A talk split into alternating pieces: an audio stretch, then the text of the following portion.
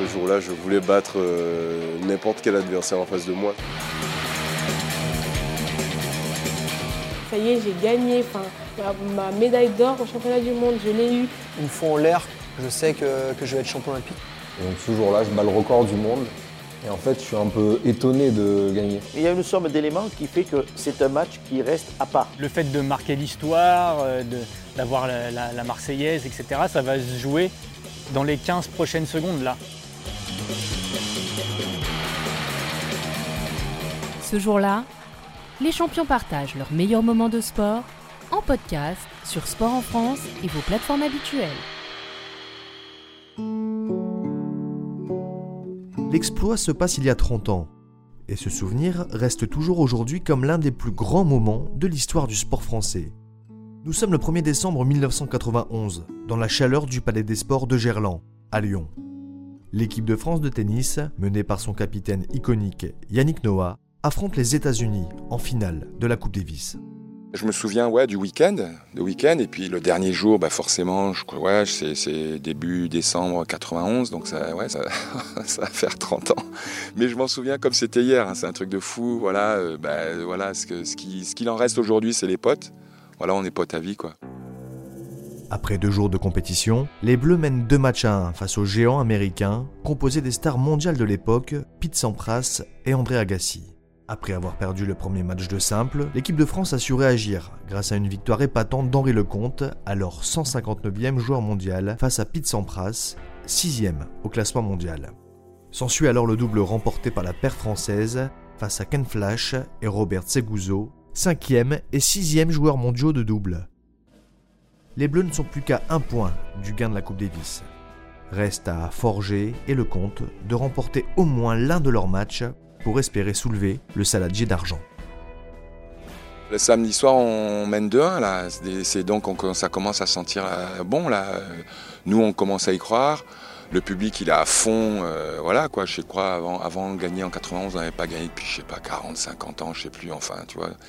Et, euh, sauf que là, à Gerland, là, le public, il était à fond.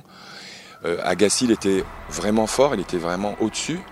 Euh, et je me disais que voilà, pour, qu'on gagne, euh, on avait une chance avec Guy en premier match. Bon, après, tu peux toujours avoir le Henri qui était euh, de feu, mais je pensais qu'on avait une chance. Donc voilà, on s'est dit, on a deux matchs pour gagner un point. Putain, c'est possible. Il y, a, huit jours avant, tu vois, c'était un peu abstrait. Tu vois, on, en rêvait, mais bon, c'était un truc. Et là, ça devenait une réalité. Et puis voilà, il fallait que tous les, astres, enfin toutes les énergies soient alignées. Guy était prêt euh, la veille. Henri était prêt au cas où à deux partout. Et puis après, moi, mon rôle, c'était d'aller chauffer le public. Et à 3 heures du match, j'arrivais pas à dormir. Je, suis sorti de mon lit, je suis allé euh, dans la rue piétonne qui était à côté de l'hôtel parce que je savais que tous les supporters étaient là. Et j'ai fait tous les bars. Je leur ai dit, les gars, demain, on compte sur vous, là, vous lâchez pas Guy parce que ça va, ça le faire. C'était génial. C'était génial et il y a une ambiance incroyable. regarde, à 30 ans, j'ai la chair de poule. C'est un truc de fou, c'est un truc de malade. Ce jour-là, les champions partagent leurs meilleurs moments de sport en podcast sur Sport en France et vos plateformes habituelles. Connais très bien les joueurs, je les connaissais bien. Alors eux, c'était mes potos, donc il euh, y, en a, il y a des joueurs, il faut leur rentrer dedans. Il y en a d'autres, euh, il faut être dans la délicatesse. Voilà, Guy, il avait besoin de que je lui rappelle de temps en temps le, plan tactique qu'on avait. Il faut savoir qu'il avait battu Sampras euh, quelques semaines avant à Bercy il jouait bien, quoi. Mais après, euh, voilà, comment tu gères la pression Tu joues pour ton pays, tu joues pour tes poteaux. Euh, euh, c'est chaud. Et, Guy, c'est un gars qui est, plutôt. autant Henri, avant le match, il va dire Moi, je vais lui défoncer la gueule. Tu vois, autant Guy, tu vois, il est un peu introverti. Et puis, je dis Allez, tu sais, tu vas gagner, je pense que tu crois. Et puis, il dit Ouais, mais ouais, mais ouais, mais ouais, peut-être, tu sais. Et puis, juste avant le match, il vient me voir et fait Yann, je te préviens, si je gagne, je me roule pas par terre. Donc tout d'un coup, il, c'était rentré dans sa tête que c'était une, possibilité. Et là, j'étais, mais je dis putain, ça y est, il a le truc.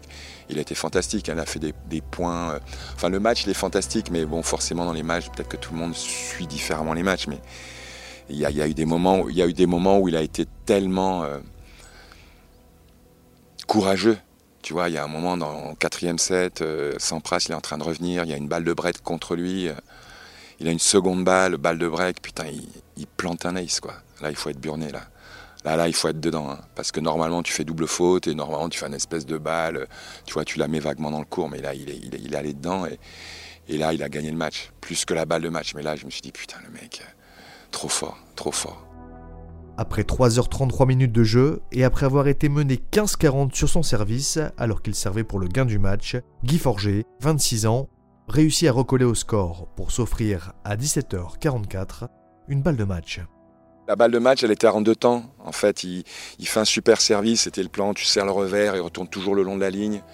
Quand il est déporté, donc il sert son service de gaucher. Sampras, il est sur le côté comme ça. Il retourne souvent le long de la ligne. On a vu ça en vidéo.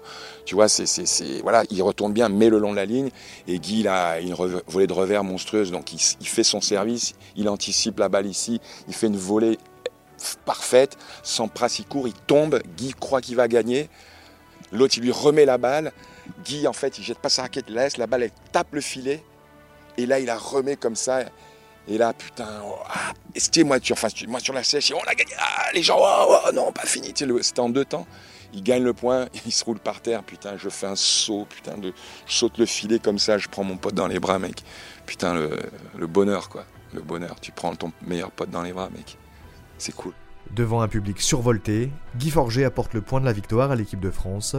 Henri Lecomte n'aura donc pas besoin de disputer son match face à André Agassi. Et 59 ans après les mousquetaires Cochet, Borotra, Brugnon et Lacoste, la France de Forger, Lecomte, Santoro et Butch soulève à son tour le mythique saladier d'argent de la Coupe Davis. Ce jour-là, euh, la différence, c'est que nous, on était, ça faisait un mois, euh, jour et nuit, qu'on pensait qu'à ça, qu'on était habité, qu'on avait vraiment envie de le gagner. Au départ, c'est vraiment une équipe de vrais poteaux, de frangins, quoi. On s'est dit, putain, si on gagne le truc, tu vois, on fait ça pour nos, pour nos familles, quoi. On, va leur ramener la coupe, tu vois. C'était, chic, et puis c'était à la maison. On a bossé comme des tarés. Enfin, moi, je m'entraînais un peu avec eux. J'étais en fin de carrière, mais je pense pas qu'ils aient travaillé comme ça dans leur vie. Quoi. On a travaillé comme des malades, jour et nuit, jour et nuit. On allait faire des footings au- le matin. J'avais lu dans un bouquin qu'en fait les bonnes énergies c'était au lever du jour. Donc j'avais décidé que là, il fallait aller cavaler, tu vois, au lever du jour et tout. Et tu sais quoi, ça a marché. On, bouffait des graines, on se faisait masser, on s'entraînait 6 heures par jour. Les mecs, ils étaient des, c'était des avions, quoi. On arrivait, on était vraiment prêts, quoi. On, avait, on était tellement motivés. C'est un des plus beaux moments de ma vie, quoi. Ce jour-là, les champions partagent leurs meilleurs moments de sport en podcast sur Sport en France et vos plateformes habituelles.